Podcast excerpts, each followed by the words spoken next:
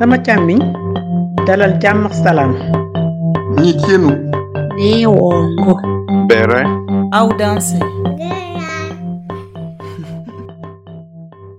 Vous êtes sur Kissy, le podcast de l'Afrique raconté par les Africains. Je suis Elisabeth. Aujourd'hui, c'est Paloma qui nous raconte son parcours. C'est pleine de générosité et de pragmatisme que cette professionnelle des ressources humaines nous explique ses retours et son questionnement actuel sur la pertinence de tenter une quatrième expérience de retour. Dans cet épisode, cette maman solo nous livre les bonnes pratiques et les paramètres que nous ne devons pas négliger lors d'une planification de retour. Pour elle, le retour est important, mais pas à n'importe quel prix.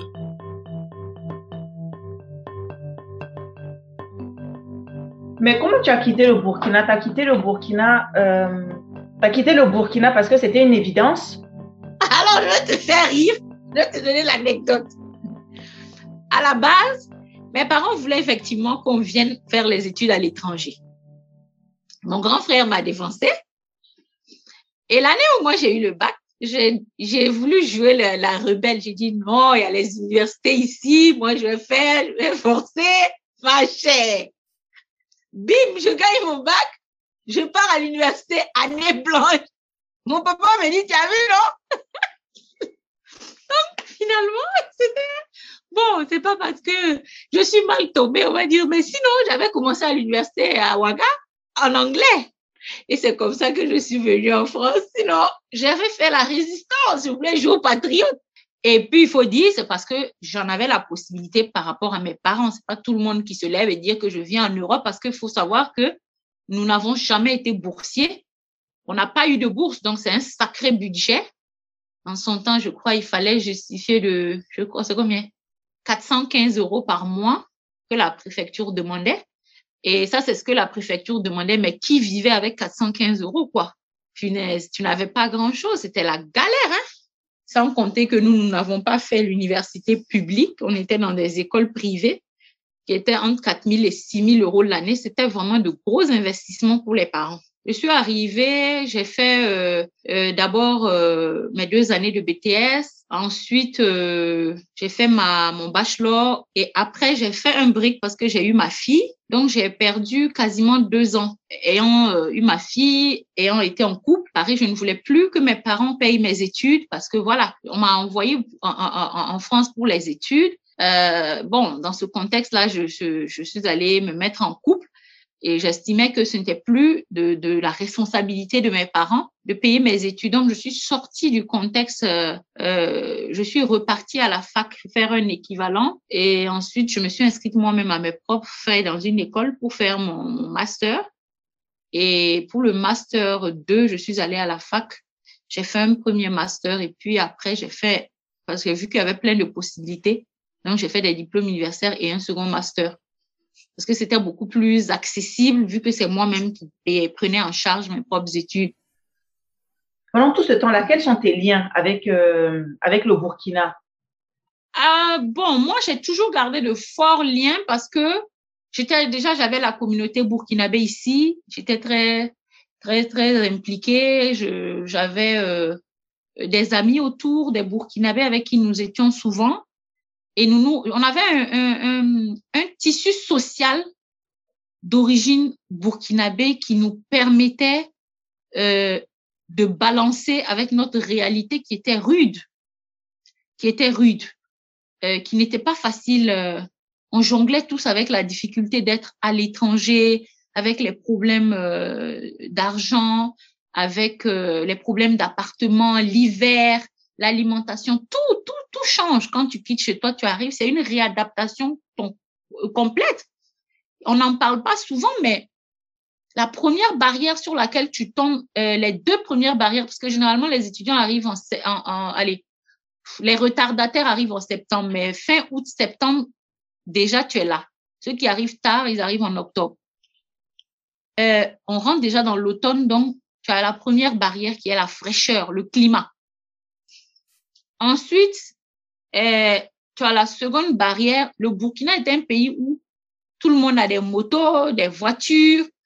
La plupart de ceux qui sont ici, quand même, que les parents ont envoyés, sont des gens qui sont issus du tissu social euh, plus que confortables en Afrique. Donc, ce sont des gens déposé à les chauffeurs et ou bien tu avais ta petite moto, tu vois, non? Il y en a qui roulaient même déjà en voiture parce qu'après le bac, ils avaient le bac pour les plus nantis, hein. Euh, je ne dirais pas que je fais partie de ceux-là. Moi, j'avais ma moto. Faut pas qu'on va se mentir. Et, mais tu arrives ici, ma chère. On te dit d'aller prendre une carte de transport déjà. Premier choc.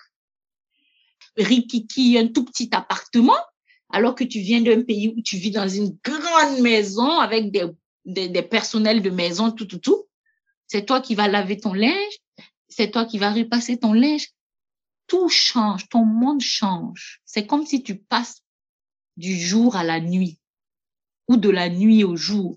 C'est la même chose. Donc, premier, premier choc, le climat, euh, le confort, qui n'en, il y en a plus du tout.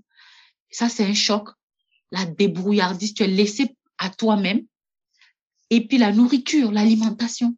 Tu dois te nourrir toi-même et tu dois te nourrir différemment.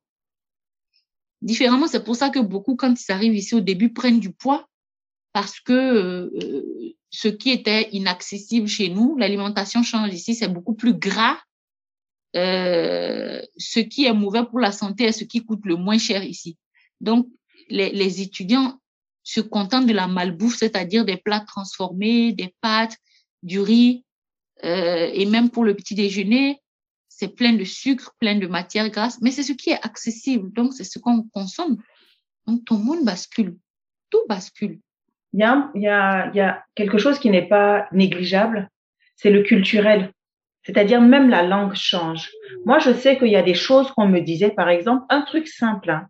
Moi, quand tu- euh, je te dis merci et tu me dis c'est moi, moi, je comprenais pas ça. Moi, je me suis dit, mais lui, il est gonflé, quoi. Il peut dire, il veut dire que lui, il est trop bien.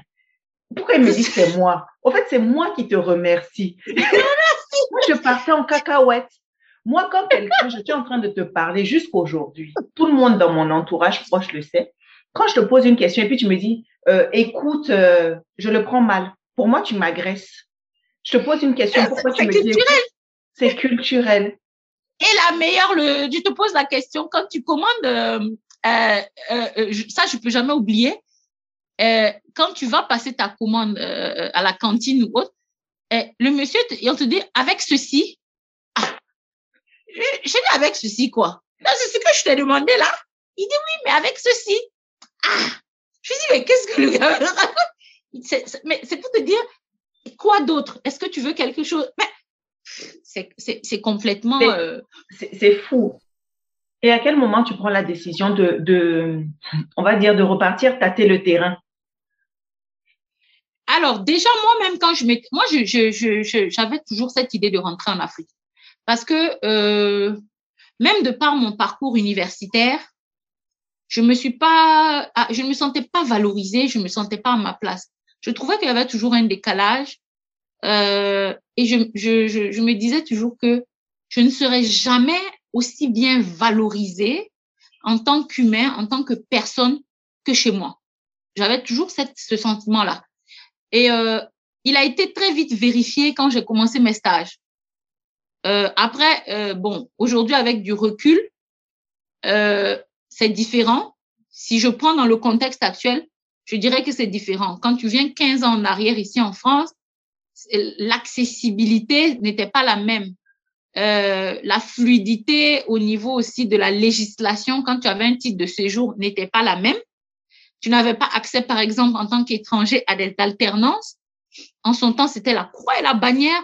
Il fallait vraiment être dans un secteur de niche où il n'y avait pas de capacité de prendre le français pour pouvoir accéder à une alternance en France il y a 15 ans en arrière.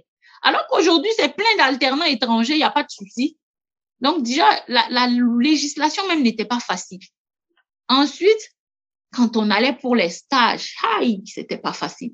C'est pas facile. On cherchait les stages pour les avoir. Et moi qui n'ai pas été sur Paris, j'étais à Montpellier. Donc quand tu es en dehors de Paris, qui est la, la, la, la grande métropole, euh, les grandes villes comme Paris, Lyon, Marseille, Bordeaux, si tu sors de ce cadre-là, tu es dans la vraie France. Pour trouver un stage là, c'est pas facile. Moi, j'ai commencé mes premiers stages. J'ai connu ce que c'est que nettoyer la photocopieuse, faire des photocopies, faire des cafés, faire même le ménage. Alors que j'étais en BTS, je me rappelle mon premier stage, j'ai fait ça à la mairie de Montpellier ici. Les gens même qui me faisaient là, ce sont des agents de nettoyage même. Ils sont rentrés à la Ils n'avaient même pas, ils n'avaient même pas l'équivalent du BPC en fait. J'ai dit, si c'est pas, j'ai quitté le Burkina, je vais venir, un agent d'entretien va me faire nettoyer la photocopieuse, faire des cafés. Mais c'était, ça faisait partie de l'expérience. Mais dès ce moment-là, ça fait un tilt dans ma tête. J'ai dit, hum, si tu finis tes études, tu as intérêt à rentrer chez toi, là où est ta place. Donc, j'avais déjà cette sensation-là depuis le départ. Depuis le départ, et plus ça avançait, plus ça s'est, ça s'est, ça s'est vérifié. Nos parents ne nous ont pas envoyés pour rester ici à la base. Ils nous ont envoyés pour étudier et repartir. Donc, on est venu avec cette idée-là.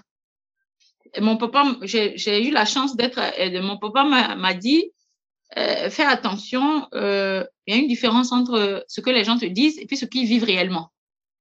Et cette fois-ci, l'année dernière, je t'ai dit, j'étais allée pour voir mon oncle je devais faire une semaine et c'est la première fois depuis 2004 que je suis en France que j'ai eu l'opportunité de rester à Ouaga plus de trois semaines. Je suis restée quatre mois et demi. Donc, j'ai eu la pleine opportunité de prendre la température, de regarder, de voir comment ça se passe, de gérer les budgets. Et là, dans mon esprit, ça n'a jamais été aussi tangible et clair, en fait. Et quand je suis revenue, euh, ma chère, la preuve, je ne suis toujours pas rentrée alors que j'étais revenue pour rentrer, mais j'ai vite virgulé, j'ai reparamétré parce que euh, j'ai dit waouh, waouh, waouh, waouh. Et puis j'ai découvert aussi cette autre facette de, de, des gens que je dirais, je sais pas si c'est de la peur, de l'appréhension, mais euh, il n'y a pas beaucoup d'aide quand tu rentres. Hein? les gens ne sont pas prêts à partager avec toi leur bon plan, entre guillemets. Alors, je ne sais pas si c'est typiquement burkinabé parce que je parle que ce que je connais. Je ne sais pas Abidjan, je ne sais pas Cameroun, Gabon. Mais pour le Burkina, c'est vraiment particulier. Est-ce que les, gens, ont conscience de leur Moi, je bon pense plan que les gens ont conscience. Moi, je pense que c'est une mentalité. Moi, je pense que c'est une mentalité. Le... Regarde même, je te donne un simple exemple quand les gens doivent rentrer au pays, ils te disent pas. Ils te disent pas et c'est souvent la veille ou bien tu entends un tel qui va te dire mais l'autre rentre. Alors que vous parlez souvent, hein, des fois vous êtes eu. Et moi j'ai toujours eu ce réflexe. Je dis mais attends, toi tu voyages, tu m'as pas dit. Ah non, ça s'est décidé. Je dis tu mens. Ça s'est pas décidé puisque quelqu'un est venu me dire. J'ai dit, tu sais, cette superstition, il va mettre ça sur le compte de la superstition africaine selon laquelle quand on voyage, on dit pas, on la date. Quand on revient, on dit pas. Je dis, je t'ai pas dit de me donner la date, mais tu pouvais me dire approximativement que tu dois voyager sous peu.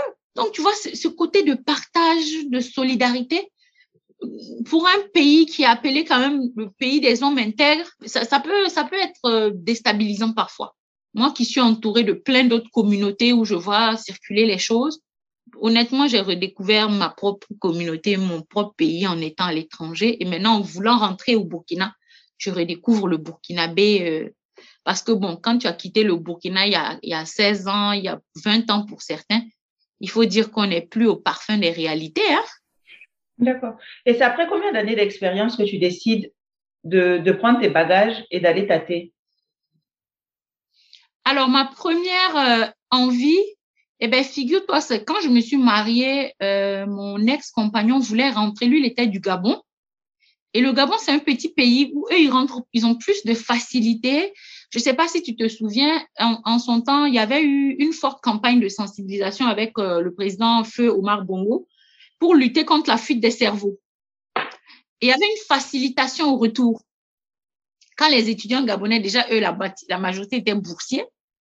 Et quand eux devaient rentrer, tu avais un conteneur qu'on te donnait où tu pouvais rentrer avec tes affaires. Et puis là-bas, il y avait des possibilités pour le boulot, des possibilités d'entrepreneuriat. Donc, mon ex-compagnon était de là, étant de là-bas, voulait qu'on rentre. Et moi, je n'y ai pas vu euh, d'inconvénients. Au contraire, je, je, n'y vu que des opportunités parce que euh, je me suis dit, c'est l'Afrique. Dans tous les cas, même si je tombe pas chez moi au Burkina, je suis au Gabon.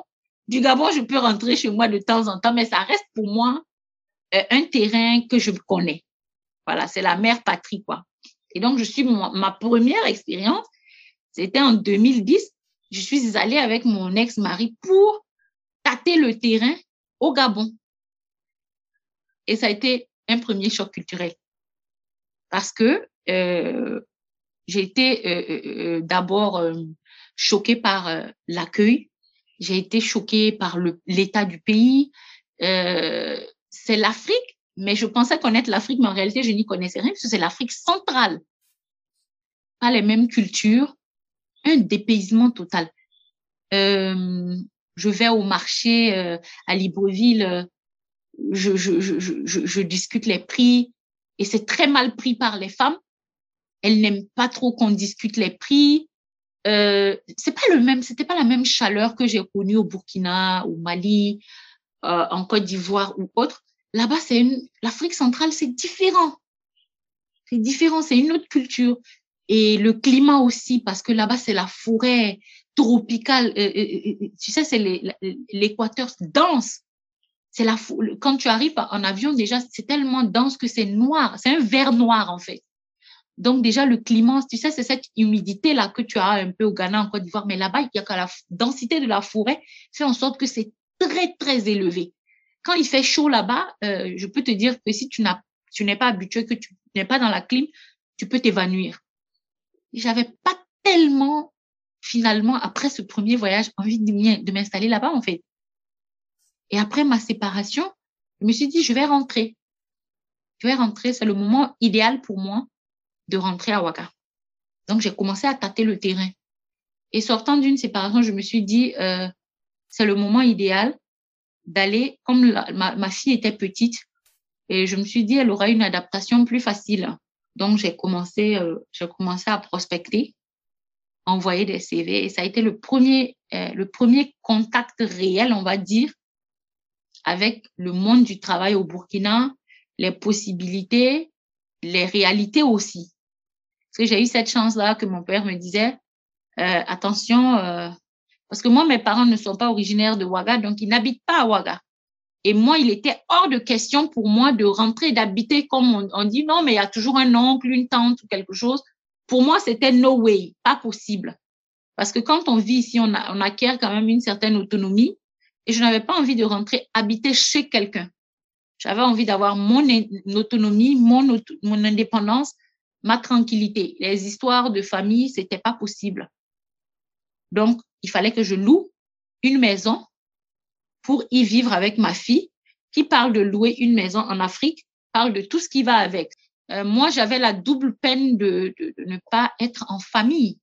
Et nous sommes dans une culture où c'est pas comme ici où n'importe qui, une femme vient habiter seule n'importe comment. On a toujours euh, cette responsabilité sociale de l'image qu'on donne autour de soi.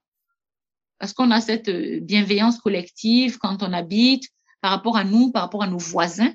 C'est comme ça que nous, on vit. Donc, tu peux pas habiter seul comme ça. Il faut, il te faut quand même un gardien. Il te faut quand même une, un certain standard. Et j'ai commencé à me renseigner à ce moment-là. Ça a été le, premier. Je suis partie. J'ai visité des villas. J'ai regardé les tarifs. Et j'ai commencé à faire le listing de tout ce qui pourrait euh, être nécessaire pour moi, comme tout ce que j'aurais comme charge, c'est-à-dire euh, l'électricité, euh, parce que quand il fait chaud, il fait chaud, donc il te faut la clim. Nous qui avons connu l'hiver, ceux qui disent je vais me je vais me réadapter, c'est n'importe quoi, c'est un leurre. Hein. Ils n'iront pas bien loin avec ça parce que même l'organisme a changé. La résistance aux microbes, tout ça a quasiment disparu en tout cas, c'est atténué quand on vient habiter ici en France, c'est-à-dire qu'on a l'estomac plus fragile. Le système immunitaire est plus fragile parce qu'on est dans un pays froid, on n'a pas la même densité de soleil, on est soumis à d'énormes chocs émotionnels, des chocs culturels, euh, du stress permanent, comme tu as expliqué tout à l'heure avec les transports, euh, les difficultés financières, le stress des études, des fois les, les problèmes euh, sentimentaux, les, les divorces, les séparations. Il y a tout ça, tout ce package qui nous affaiblit, ce qui fait que tu n'es plus le même individu que celui qui a quitté 15 ou 20 ans avant. quand tu re-rentres, il faut envisager tout ça, combien coûte le pack d'eau la fille ou autre, l'eau minérale sur place. Et si tu veux installer un très bon filtre, ça a un coût. Ça peut aller, ça peut tabler jusqu'à, des fois, entre, ça peut aller jusqu'à 150 à 400 000, ça dépend. Donc, c'est un budget également. Et euh, il y a les délestages, donc coupure d'électricité. Ceux qui veulent un certain confort, il faut prévoir éventuellement l'acquisition d'un groupe électrogène. Ensuite, tu as les factures d'électricité. Il faut comprendre qu'au Burkina, l'électricité coûte cher, très cher, parce qu'on n'a pas la mer, on, a, on emprunte à gauche, à droite avec les voisins. Donc, l'électricité coûte cher, on ne produit pas. Ensuite, ensuite, tu as le gardien. Tu as l'option de faire euh, de particulier à particulier, c'est-à-dire de bouche à oreille, on va te trouver un gardien. Mais en ce moment, toi-même, tu connais la situation. Faut pas avoir trop d'exigences parce que, voilà, c'est par connaissance. Ou tu as l'option aussi de prendre un gardien via une société de gardiennage avec un contrat. En ce moment, ça varie. Si c'est un contrat de jour ou de nuit, si tu veux un gardien uniquement la nuit ou si tu veux un gardien de jour et de nuit, c'est pas le même montant. Et ça, c'est un budget. Ici, on a un système de forfait de téléphone qui te donne accès illimité aux data et tout ça. Là-bas, pour avoir l'Internet, déjà même ils te disent 4G, mais je ne sais pas si c'est 2G. C'est pas, le débit n'est pas bon, mais en plus de ça, il faut charger ton téléphone régulièrement, puisque nous, nous sommes de gros consommateurs de data. On utilise tout ce qu'on fait, on le fait sur Internet. On est mal habitué. On est mal habitué, mais je te jure que quand tu arrives, tu es dépaysé parce que dès que tu as un problème, tac, tu prends, tu veux chercher et puis, ah, pas de connexion. Il faut charger les unités. Ensuite vient le problème euh, mobilité. Est-ce que tu prends une moto? Si tu as un enfant, bien sûr, ça serait non, donc il te faut un véhicule. Tu te rends compte que c'est un budget, donc soit tu achètes un véhicule sur place qui vient souvent des États-Unis ou de l'Europe, soit tu fais venir ton véhicule. En ce moment, tu achètes ton véhicule en Europe et dédouanement le dédouanement d'une voiture, d'une vieille voiture, est moins élevé que le dédouanement d'une voiture, euh, une voiture neuve. Exactement. Et que le gouvernement burkinabé n'a aucune, euh, aucune loi, aucun protocole qui facilite le retour au pays de gens comme nous qui avons fait des études à l'extérieur, qui avons travaillé à l'extérieur, qui avons une valeur ajoutée en termes d'expérience et qui avons envie de rentrer s'installer. Ça n'existe pas au Burkina. Moi, j'en avais parlé euh, il y a quelques années déjà avec euh, une dame qui était en son temps euh, l'Assemblée nationale et qui me disait, mais on n'a pas de remontée. C'est un travail qu'il faut faire. Elle disait, on n'a pas de remontée. Il n'y a pas de structure organisée de la diaspora qui a été assez forte pour nous permettre de bousculer et soumettre carrément un projet de loi à l'Assemblée nationale? Et elle n'avait pas tort. C'est une volonté aussi. Et je me suis dit, ah, ça m'avait tiqué parce que j'avais ce projet-là de dire, il faut qu'on essaie de joindre les diasporas et de faire, de monter un projet ensemble. Je ne savais pas où, comment, euh, parce que c'était quand même costaud, qui allait permettre au gouvernement de mettre en place des facilitations pour le retour. C'est-à-dire que dans tous les domaines, éventuellement, euh, euh, il fallait, mais ça demandait en amont quand même un gros travail derrière, c'est-à-dire éventuellement localiser des cités euh, avec un, un plan d'urbanisation, un, promoteur immobilier qui acceptait par exemple de nous localiser un endroit et de faire des propositions concrètes, soit en Airbnb, soit en location-vente pour les gens qui étaient à l'étranger et qui avaient envie de s'installer. Ensuite, euh, trouver une structure qui nous proposait des assurances santé pour nous, pour nos conjoints, pour nos enfants. Ça aussi, il fallait trouver la structure. Ensuite, un spécialiste qui allait accepter de nous faire des tarifs échelonnés pour les, les véhicules ou bien en location ou en leasing. Tu vois, ce qui n'existe pas spécifiquement chez nous. Il y avait ce volet-là. Voir aussi avec des écoles, et le plus important, l'administratif. La facilitation douanière, lever les lourdeurs douanières pour quelqu'un, par exemple, qui décide de rentrer au pays. Je ne trouve pas juste qu'il puisse, euh, euh, euh, qu'ils doivent payer la même la même, le, le, les mêmes tarifs. Déjà, il y a le sacrifice et tout ce que ça engrange derrière. Tu achètes ta voiture, c'est difficile.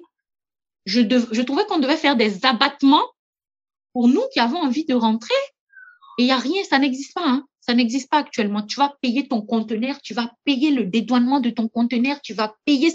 Donc, il faut à un moment donné être réaliste. Moi, j'ai été confrontée à ça. Et j'ai très vite fait le, le, le, le, le calcul par rapport aux revenus que je devais avoir pour pouvoir gérer tout ça. Et c'était, ça a été la, la, la première douche froide. Quand tu dis que tu prospectais de l'extérieur, c'est parce que tu avais des gens sur place ou bien tu prospectais parce que tu trouvais des offres sur Internet? Je faisais tout. Moi, je mettais jamais mes pieds, mes, mes, mes œufs dans le même panier. Je faisais sur Internet, je faisais par des amis, je faisais aussi euh, par des, des j'avais fait des rencontres sur place et j'avais euh, fait même de la candidature spontanée. J'avais fait les trois. J'avais fait les trois. J'avais fait la candidature spontanée quand j'étais sur place. J'avais fait appel aussi à mes relations familiales, amicales et l'Internet. Je n'avais rien, je n'avais pas négligé. Je n'avais pas négligé. Et comment ça va se passer sur place, euh, le côté professionnel? C'était quelque chose euh, de, c'était la première, la première désillusion. Il faut savoir que le Burkina, c'est un pays qui a une culture professionnelle assez spéciale, c'est-à-dire que c'est un pays qui ne valorise pas ses talents. C'est-à-dire, je, m'explique. Moi, en tant que Burkinabé, ayant vécu en France, ayant la culture du travail à la française, plus celle du Burkina, quand je vais postuler sur un, un, un poste euh, pour une entreprise euh, au Burkina, euh, si sur le même poste, ils ont la capacité, par exemple, d'embaucher un Français, un, un Américain ou, par exemple, même je vais même trop loin. Un Marocain, voilà, quelqu'un du Maroc, maghrébin par exemple, ils sont prêts à payer, même s'il faut cinq fois plus le Marocain que moi, le Burkinabé. Je l'ai découvert sur place. Et je me disais, mais j'en ai discuté avec des fois en entretien euh, où j'ai eu l'opportunité de rater des postes qui ont été attribués dans ce cas de figure parce que bien sûr, euh, je ne vais pas donner le nom de l'entreprise ni les personnes parce qu'ils y sont toujours, mais qui me disaient ça vient pas de nous, ça vient de c'est la volonté de, de, de, la hiérarchie parce que il y a des grosses entreprises au Burkina qui génèrent des milliards de chiffres d'affaires, qui font la pluie et le beau temps, qui font ce qu'ils veulent. Mais même dans des ministères, on le voit où on fait appel à des compétences parce qu'elles sont soi-disant étrangères et qui sont spécialisées dans le domaine, alors qu'il y a des Burkinabés qui sont à l'étranger, qui peuvent faire le même travail, mais parce que c'est des Burkinabés, on ne veut pas les, on, on veut pas les valoriser financièrement. On est prêt à débaucher un Canadien, on est prêt à débaucher un Marocain, mais on n'est pas qu'on va payer 5 millions, 10 millions, mais si c'est un Burkinabé, on va pas vouloir le payer ce tarif-là. Pourquoi? Parce qu'il est Burkinabé. Et ça, c'est terrible. C'est terrible de constater ça quand on arrive sur le terrain. Et moi, j'ai eu beaucoup de retours et c'est quelque chose que je n'ai, je n'ai jamais accepté. Et je me dis, euh, si c'est pour rentrer dans mon propre pays et être sous-payé, sous-estimé, ça n'a pas d'intérêt. Autant que je reste à l'étranger, être bien payé et être tranquille. Parce qu'on ne travaille pas non plus pour la gloire. Hein. Tu, tu allais en entretien et finalement, on te disait, tu n'avais pas de poste. Tu as fait combien d'entretiens? J'en ai fait pas mal. Hein. Alors, comme j'ai eu deux expériences de retour, j'ai eu une première expérience vers les années 2012. Euh, j'avais fait en son temps des entretiens, mais là-bas, je, je, te dis que les entretiens que j'avais fait, c'était plus sur le relationnel, basé sur, c'est-à-dire, un tel est au courant qu'il y a un poste qui se libère et on me reçoit un entretien avec mon CV que je fais passer. Ça, c'était ma première expérience. Et l'avantage de ce type d'expérience, c'est que quand tu n'as pas le poste, on te le dit assez rapidement et tu sais d'office pourquoi tu n'as pas le poste. Voilà, donc ça, tu perds pas de temps en fait. Ça, c'était bien. Euh, ensuite, ma deuxième expérience, elle date de que là en 2020. Hein. Elle date de 2020. J'ai fait, euh, une dizaine d'entretiens pour des postes de cadre et où la rémunération ne me convenait pas discuté avec des DRH au moment des entretiens. et je lui pose la question, je dis, est-ce que le salaire que vous me proposez, vous, vous pouvez décemment en vivre ici? Il sourit. Et il me fait comprendre que je dois savoir qu'au Burkina, personne ne vit que de son salaire. Il faut faire des petits business à côté. J'ai dit, mais c'est quoi les petits business? Et en fait, tu trouves des cadres qui font juste le minimum parce qu'ils sont pas valorisés, ils n'ont pas un salaire valorisant. Et il va être là, mais sans être vraiment là, il fait ce qu'il doit faire. Et encore, s'il fait ce qu'il doit faire. Et puis à côté, il a soit un bar, un maquis qui gère, euh, soit il a un business d'import-export. En fait, c'est un auto-entrepreneur. Il se donne son filet de sécurité. Soit il a une ferme de cochons, soit il a une ferme de poulailler, un poulailler. Et tu te le vois à un moment de sa carrière. Et même les, les, les comment dirais-je, ceux qui travaillent pour l'État, les fonctionnaires ont ce comportement.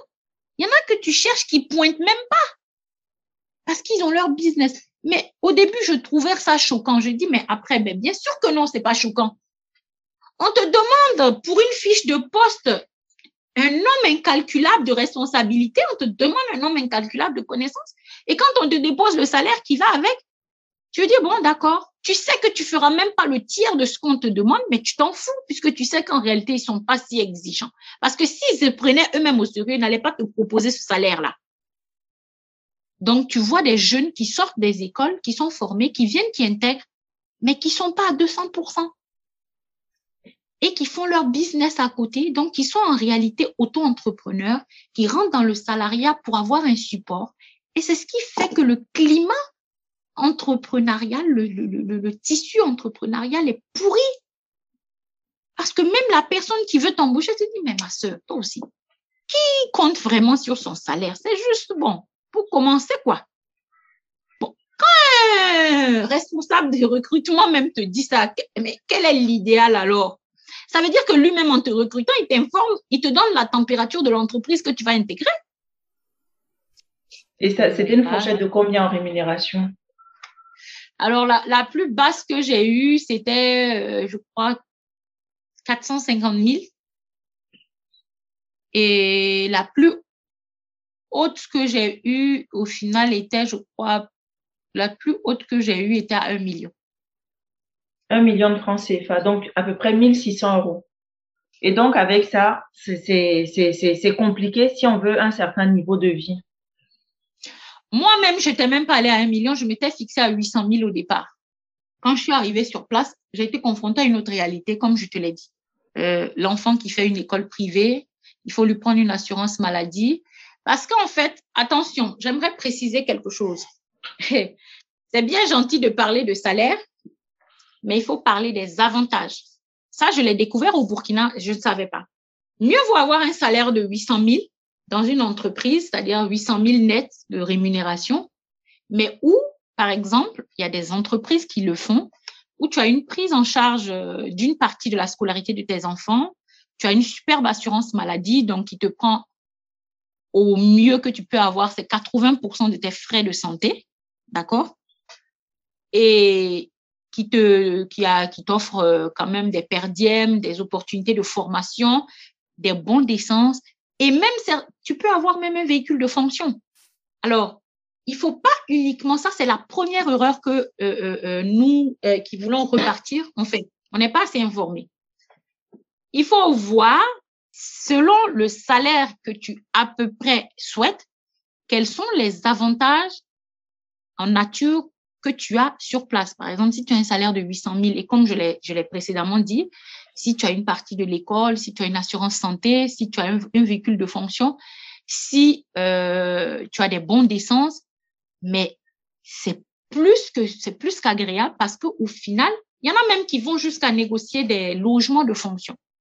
Dans ce cas de figure, Elisabeth, c'est-à-dire, quand tu fais la balance, c'est comme quelqu'un qui a 1,5 million ou voire 2 millions, mais qui n'a pas ces avantages.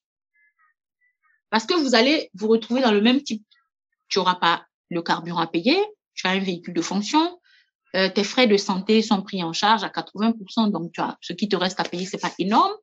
Il y a une partie de la scolarité de ton enfant qui est payée dans ton budget, il y a tout ça déjà que tu soustrais. Donc, ça compense et ça va très vite. Après, moi, mon cas n'est pas un cas, je le répète toujours, que je peux appliquer à la généralité. Parce qu'il faut dire une chose, c'est que je suis une famille monoparentale. Mes exigences ne sont pas forcément le reflet des exigences des autres, parce qu'il y a beaucoup qui rentrent et qui sont déjà en couple. Qui dit couple dit forcément deux têtes, deux salaires. Donc, vous pouvez rentrer en vous disant, il y a un qui va se, se, être au charbon le temps de l'installation et l'autre va suivre. Mais ça, c'est rassurant.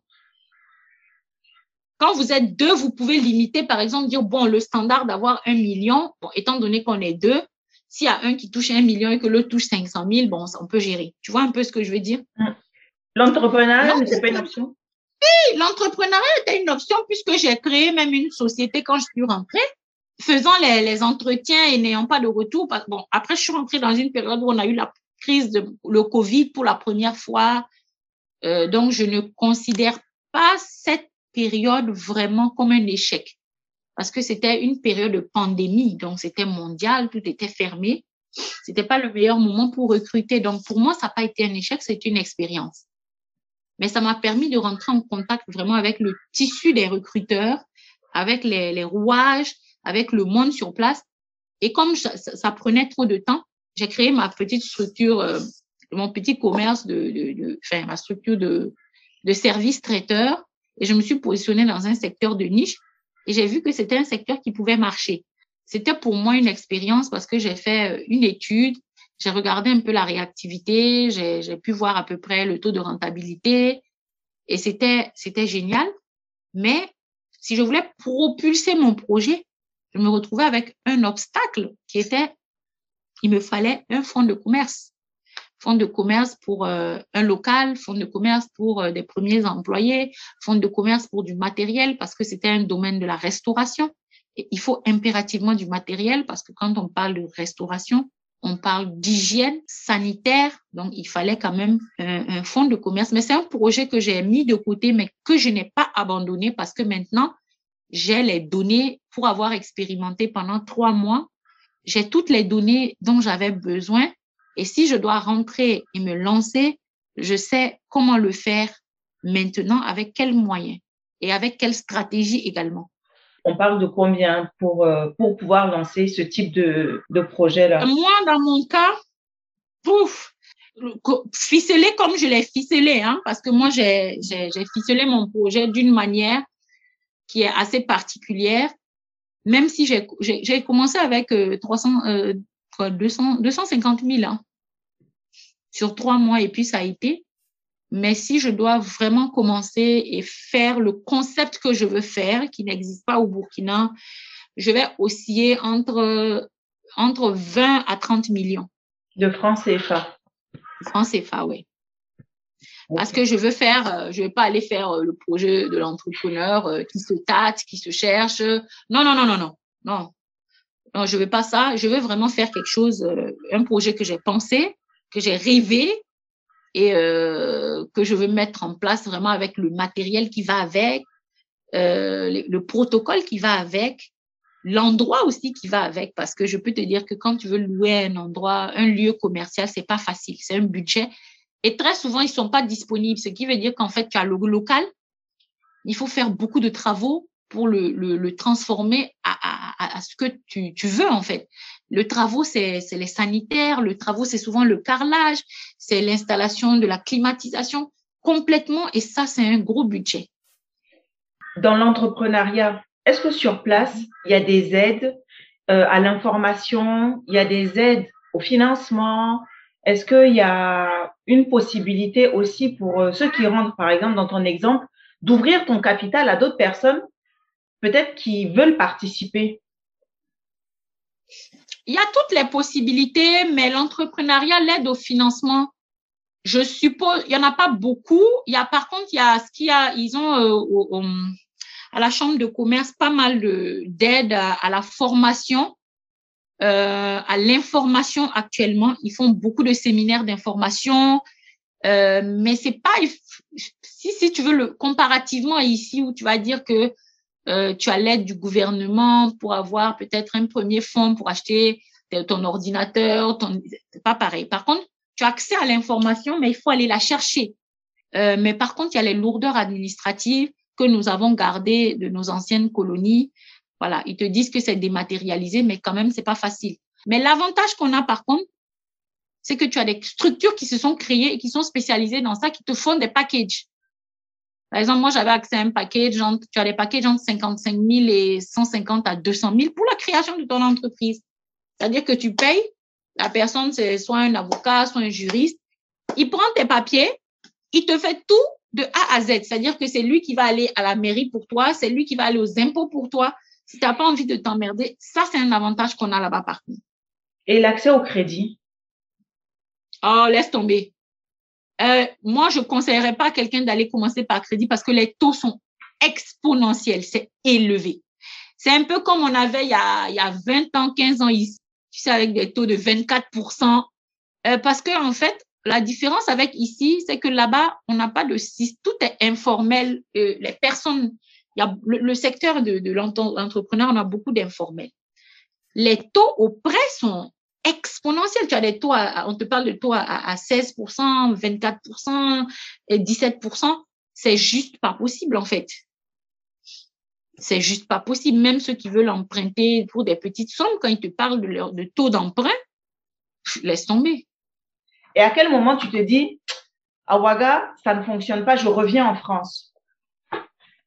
Euh, même si j'avais pas de boulot, moi, particulièrement, j'avais cette option de donner des cours en école supérieure privée qui me générait un revenu immédiat et qui me permettait de rentrer dans mes frais tout en me laissant un peu de temps pour lancer mon entreprise. Donc, je pouvais faire concomitamment les deux. Et après, je me suis dit, c'est jouable. J'avais même des, j'avais déjà des, jonctions et tout pour commencer. Et euh, je me suis dit, bon, va en France, ramasse tes bagages parce que j'avais pas fini avec mon employeur ici, il faut le savoir. Mais dans ma tête, je me suis dit, voilà les différentes possibilités qui s'offrent à moi.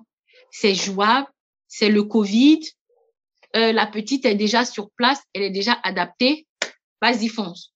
Donc je suis revenue euh, quatre mois et demi plus tard pour me préparer à rentrer. Tu étais en poste? Quand tu es partie, tu as pris un congé sabbatique? Non, non, non, non, j'étais en poste. OK. Non, j'avais des congés. Ça faisait trois ans que je n'avais pas pris de congés. J'avais trop de congés et euh, j'en pouvais plus. Et, en fait, j'avais même pas pris les, les, Je te dis, je suis partie pour une semaine.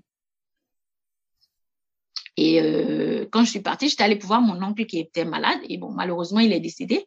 Moi, je suis arrivée, je crois, le, le, le, le 16 au matin, 16 mars au matin. Et je crois qu'on a fermé les frontières le, le, le, le 16 ou le 17. En tout cas, le lundi dans la foulée on a fermé les frontières. Donc, je me retrouve avec, j'ai passé ma semaine, mon oncle est décédé, donc je devais rester plus longtemps. Mais là, les frontières étaient fermées. C'était la folie, la panique partout, en fait.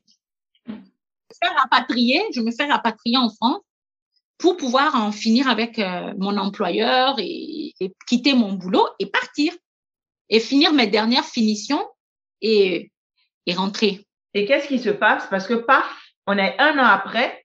Ah ouais, et là, je j'ai plus du tout envie de rentrer là. en tout cas, pas, pas, pas dans l'immédiat. D'abord, je, je rentre. Euh, le, il faut dire que le, le, le, Covid a changé le monde, le Covid a changé la vision qu'on avait du monde.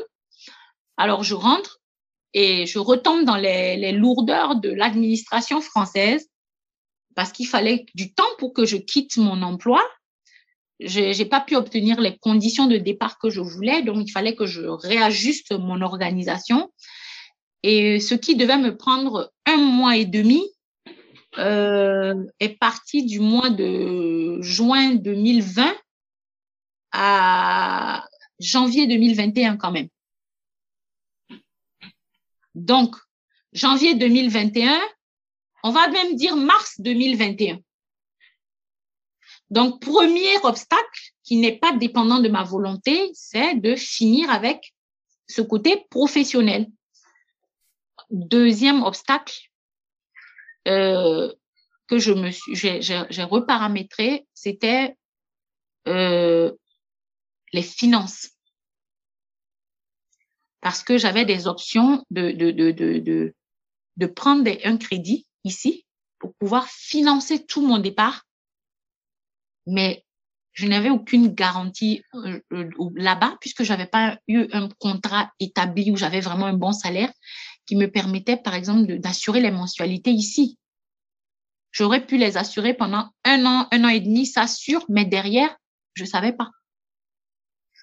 Donc, première question. Et puis, il y a aussi le fait d'être sorti du contexte et me retrouver maintenant, euh, on va dire, euh, euh, de façon objective. Parce que là-bas, j'étais sur le charbon, voilà, j'étais plus sur l'émotion. Et quand je suis arrivée, le temps qui m'a été donné m'a permis maintenant de poser mon fameux tableau dont je t'ai parlé. S'il te faut prendre un crédit pour prendre un nouveau départ, est-ce que ça fait partie de ce que tu as envie de faire? Tu vois, toutes ces questions commencent à se poser. Est-ce que euh, ton envie de quitter la France est motivée par une meilleure, l'envie de retrouver une qualité de vie supérieure qui correspondait à mes besoins émotionnellement, psychologiquement, culturellement aussi? Être à côté de la famille et tout ça, oui, mais m'est venue cette réponse pas à n'importe quel prix.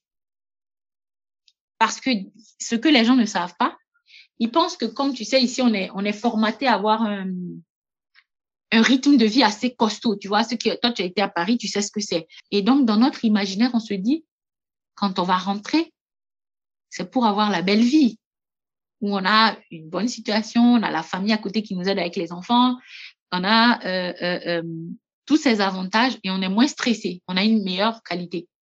ce qui est complètement faux. Ça, c'est le rêve, c'est l'idéalisation qu'on a. Mais l'Afrique a changé, les gars. C'est-à-dire que maintenant, euh, les parents en Afrique n'ont plus le temps. Ils sont dans leurs activités. Il y a très peu de parents que je connaisse qui ont le temps de, comme les gens pensent, où je vais aller déposer mes enfants là-bas. Souvent même, euh, il y a des cas où moi je connais des parents qui sont même encore jeunes et en activité. Donc les gens fonctionnent comme ici, c'est des crèches, des nounous, des crèches. Euh, c'est le même système. En plus, si tu es dans l'auto-entrepreneuriat, il faut savoir que tu, es, tu vas bosser plus que quand tu étais en France parce que l'auto-entrepreneuriat, tu bosses pour ton propre compte. C'est en fonction de ce que tu génères que tu peux vivre, avoir un salaire et rentrer dans tes charges. Ensuite, en sachant que là, en Afrique, il n'y a pas de filet comme ici où on a un système social qui te permet d'avoir des fois des aides de l'État. Là-bas, c'est pas le cas. Donc, c'est à 300%, tu dois être du lundi au dimanche. Tu n'as pas de jour off, en fait. Alors tu te poses la question, euh, si je dois quitter ici, moi dans mon cas, je voulais ouvrir un restaurant, mais pour être à l'aise et mettre ma fille à l'aise, je devais faire des cours du soir. Le, J'avais booké le samedi des cours de 8h à 21h, en sachant que quand je finissais le boulot, euh, je, je donnais des cours en semaine. Le soir, je voyais mon enfant rapidement, je le déposais et je partais au restaurant puisque je devais avoir un service du soir quand j'ai regardé le tableau et que j'ai regardé, mais c'était une vie de folie. Et je me suis dit à quel moment, à ce prix-là, tu veux rentrer? Non. Non, en fait, non, pas à ce prix-là. Je ne pouvais pas te dire, Elisabeth, dans six mois, j'allais rentabiliser, mon restaurant allait prendre, ça allait être le feu, ça allait marcher, ou ça allait me prendre un an ou deux ans, je n'en sais rien. Et je rentrais en priorité pour ma fille, pour offrir à ma fille un idéal de vie que j'estimais ne pas lui offrir ici. Et pour profiter aussi de ma maternité, il faut dire que j'ai jamais profité de ma maternité, profité de ma fille. J'ai toujours travaillé. Alors ça a été vite, mais très vite vu. Hein. Mais donc, au Burkina, à quoi tu, tu n'as pas pu t'adapter? Euh, M'adapter, c'est trop dire, hein, parce que euh, n'y a rien aujourd'hui qui m'empêche de rentrer à Ouaga si ce n'est, euh, comme je te l'ai dit, le confort financier.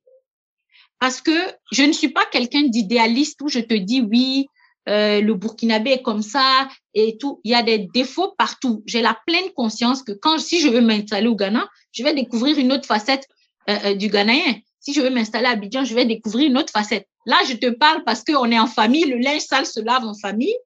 Et si je me permets de porter un jugement, c'est parce que je l'ai vécu, ça m'a gêné Euh, je n'ai pas aimé euh, le fait que on ne valorise pas nos talents. On ne valorise pas vraiment le, le, le nul n'est prophète en son pays a pris tout son sens. Voilà. On ne valorise pas nos capacités. Il y a une discrimination qui est, qui est très criarde et ils veulent pas mettre le prix pour quelque chose dont ils ont conscience que ça a cette valeur. Mais comme tu es natif du Burkina, ils ont l'impression que parce que tu veux rentrer, ils peuvent jouer là-dessus. Et c'est quelque chose sur laquelle je ne joue pas. Je me suis dit peut-être que le salariat n'est pas fait pour moi et que je devais créer mon standard. C'est pour ça que mon idée s'est plus axée sur l'entrepreneuriat et j'ai trouvé ma voie et je me suis dit je me laisse quelques années. Point que j'aimerais te souligner qui, qui, qui, qui m'a beaucoup, beaucoup fait hésiter, c'est la santé. Ça m'inquiète énormément parce que j'ai eu, entre guillemets, une petite crise quand j'étais là-bas. Et la prise en charge, même en clinique, était euh, euh, flippante. J'ai eu tellement peur que c'est une variable que si je dois rentrer, je vais pas lésiner avec quoi.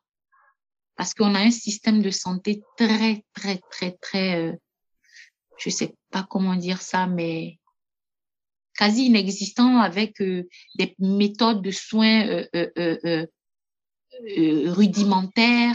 On a des médecins qui ont reçu de très bonnes formations, mais qui n'ont pas le matériel, qui n'ont pas la structure pour. Donc, en fait, c'est comme si les soins qu'ils ont reçus, enfin, les formations qu'ils ont reçues n'ont même pas la capacité de l'exercer. Te poser deux dernières questions. Qu'est-ce que tu penses transmettre? La transmission est quelque chose d'important pour, euh, Mhm. pour nous. Qu'est-ce que tu penses transmettre à la, à la génération suivante? Qu'est-ce que tu penses euh, incarner pour, pour, euh, pour la génération suivante? Euh, moi, il y a quelque chose qui est, qui est très important pour moi, que j'aimerais qu'on transmette. C'est le goût du travail bien fait. Et que je pense que ça se perd. Quel que soit ce que tu fais, quel que soit ce que tu choisir de faire, fais le bien dans, les moindres détails. Et euh, l'autosatisfaction d'avoir accompli quelque chose et de l'avoir bien accompli, ça c'est une valeur très importante parce que on ne doit pas se dire qu'on travaille pour les autres, on travaille pour son chef, on travaille parce qu'on a un objectif, parce qu'on a un but et euh, on doit le faire aussi pour soi. Celui qui fait les petites choses bien fera forcément les grandes choses bien. Donc, ça doit s'apprendre à la jeune génération. Même si on te donne un petit lopin de terre à balayer, ensuite, euh, pour la culture burkinabé, ce que j'aime beaucoup et que je ne changerai pour rien au monde, c'est cette humilité. L'humilité et la discrétion. Ça, c'est une, c'est deux qualités que nous, les Burkinabés, nous avons, que j'ai observé à l'étranger et que pour, je suis très fière de, de, de, de transmettre, de valoriser l'humilité. L'humilité, c'est une valeur aujourd'hui qui se perd, surtout maintenant où on est dans une période de, comment tu appelles, tu appelles ça, on en parle souvent toi et moi, tout ce qui est euh, développement personnel, coaching, tout ça là, surtout quand ça nous vient de, l'Amérique, euh, on peut le faire, tu es capable, tu es belle, tu es capable. Et sous couvert de ça, euh, on a biaisé un peu cette humilité et sous couvert de self-confidence, de dire que je me fais confiance, on est rentré dans une sorte d'arrogance, d'insolence, d'impolitesse. Et puis on a bousculé un peu la culture. Et moi, je sais d'où je viens, je connais la valeur de ma culture, je connais la valeur du respect. Le respect, l'humilité, le respect. Respect pour les valeurs, respect pour nos origines, respect pour nos aînés, respect pour notre culture. C'est très important. Si on a ce, respect-là, cette humilité-là, et bien sûr, le Burkinabé, par essence, c'est quelqu'un de discret. Mais c'est pas une discrétion effacée, c'est une discrétion qui fait notre charme. Là, par contre, quand on dit le pays des hommes intègres, ça prend toute sa valeur, ça prend tout son sens. Et là, je remets mes baskets, c'est un peu du chauvinisme, hein, mais plus que du patriotisme, mais c'est ce côté-là qui me plaît. Parce que partout où je vais, J'ai ça en moi, ça est dans mon ADN. Le respect, l'humilité, euh, la discrétion. C'est pas de la peur, c'est pas de la peur, mais on sait d'où on vient. On a hérité de cette force dans notre culture et c'est quelque chose que j'ai peur qu'il se perde. Tu sais, cette loyauté qu'on avait, cette discrétion, cette humilité. Mais nous, on a la responsabilité de passer à, notre, à nos enfants ce message-là. Et c'est très, très, très important. Quel dernier petit conseil tu pourrais donner à quelqu'un qui souhaiterait rentrer? Le meilleur moyen euh, de rentrer, si on veut rentrer en tout cas en Afrique, c'est de faire des sessions de voyage, d'aller repérer, de prendre, de prendre soi-même la température, c'est-à-dire que même quand vous allez pour deux semaines, ne jamais, parce que pour moi, euh, le projet de rentrer, ça peut se faire pour certains en un an, ça peut se faire pour d'autres en dix ans, ça peut se faire pour d'autres en vingt ans, comme toi, comme moi, qui avons des enfants, qui avons des idéaux. Ça va pas se faire comme ça. Mais là où je trouve où les gens sont euh, un peu négligents, quand ils rentrent des fois pour une semaine, deux semaines, ils, ils se reposent, ils s'amusent. Quand tu as un projet de retour en Afrique, moi, c'est ce qui m'a aidé. Comme je te parlais de ce fameux tableau, j'avais une liste d'informations sans réponse. À chaque fois que je rentrais, même si c'est pour une semaine, je demandais à prendre à ce qu'avant, je préparais mon retour et je demandais à des personnes sur place de me prendre des renseignements sur les tarifs, sur les maisons, sur euh, les abonnements Internet, sur ces choses-là. Et mes voyages n'étaient jamais perdus parce que même en deux semaines, je remplissais les cases petit à petit. Et ça m'aidait à avancer dans mon projet de retour. Les gens souvent pensent que c'est à la dernière minute, ils vont remplir le tableau. Les gars, c'est un changement complètement de vie. Ne pensez pas que c'est parce que c'est un pays où vous avez vécu, vous avez grandi. Ça fait la moitié de votre vie que vous êtes séparé de ce pays. Et cette moitié de vie-là, le pays a changé de réalité, a changé d'habitude. Il s'est ouvert au monde. Donc, c'est pas le même pays, en fait. C'est le vôtre, mais 20 ans plus tard. Donc, il faut avoir pour chaque personne, et ce volet-là, il faut en parler parce que c'est la préparation qui va déterminer la réussite de votre retour.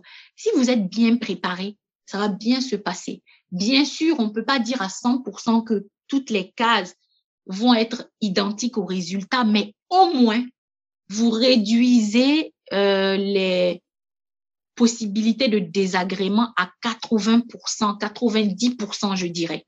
Lorsque vous savez quelle école vous allez mettre votre enfant, le prix de l'école, vous savez le prix du kilowattheure, vous savez à peu près combien vous allez mettre dans le carburant par, par mois. Alors les gens disent non, quand on va arriver sur place, on va voir. Ma chère, quand ils arrivent sur place et qu'on leur dit que par exemple c'est 45 000, 75 000 le club de tennis par mois et qu'ils reparamètrent, ils te disent ah mince.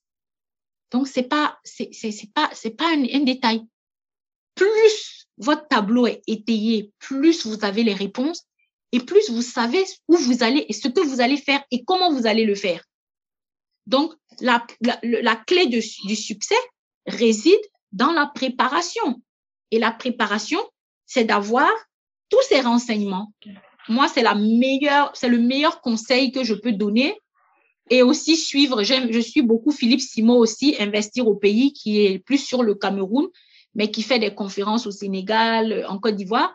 Et lui, il a une chaîne YouTube qui est très riche et il explique aussi comment il est en train de, de, monter ces choses. Il donne des petites astuces, des petits conseils, au lieu de laisser les, les théories, rentrer dans la pratique.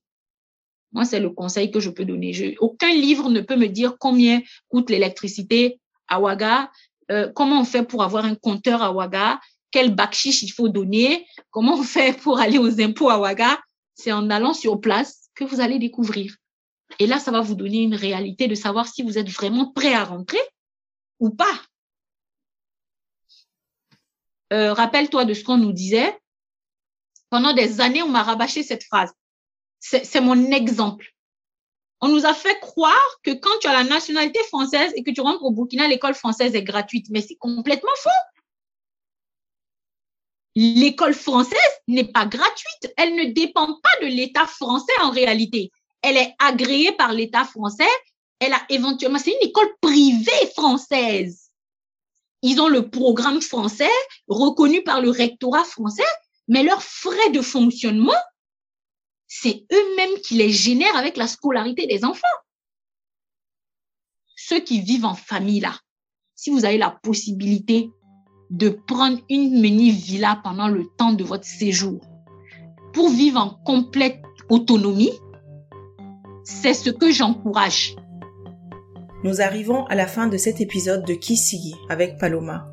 Si nous ne devons retenir que trois choses de cet épisode, cela pourrait être 1. Qu'un retour ça se prépare. 2. Que le salaire à lui seul ne donne pas d'indication sur le niveau de vie sur place. 3. Que le monde ne s'est pas figé au moment où nous avons quitté le pays et qu'il faut se préparer à se battre pour refaire sa place quand on décide de retourner. Paloma anime sa propre émission Let's Talk sous forme de live sur Instagram chaque vendredi. N'hésitez pas à suivre son émission. Si vous avez aimé cet épisode, n'hésitez pas à liker, commenter et partager. Je vous dis à la semaine prochaine.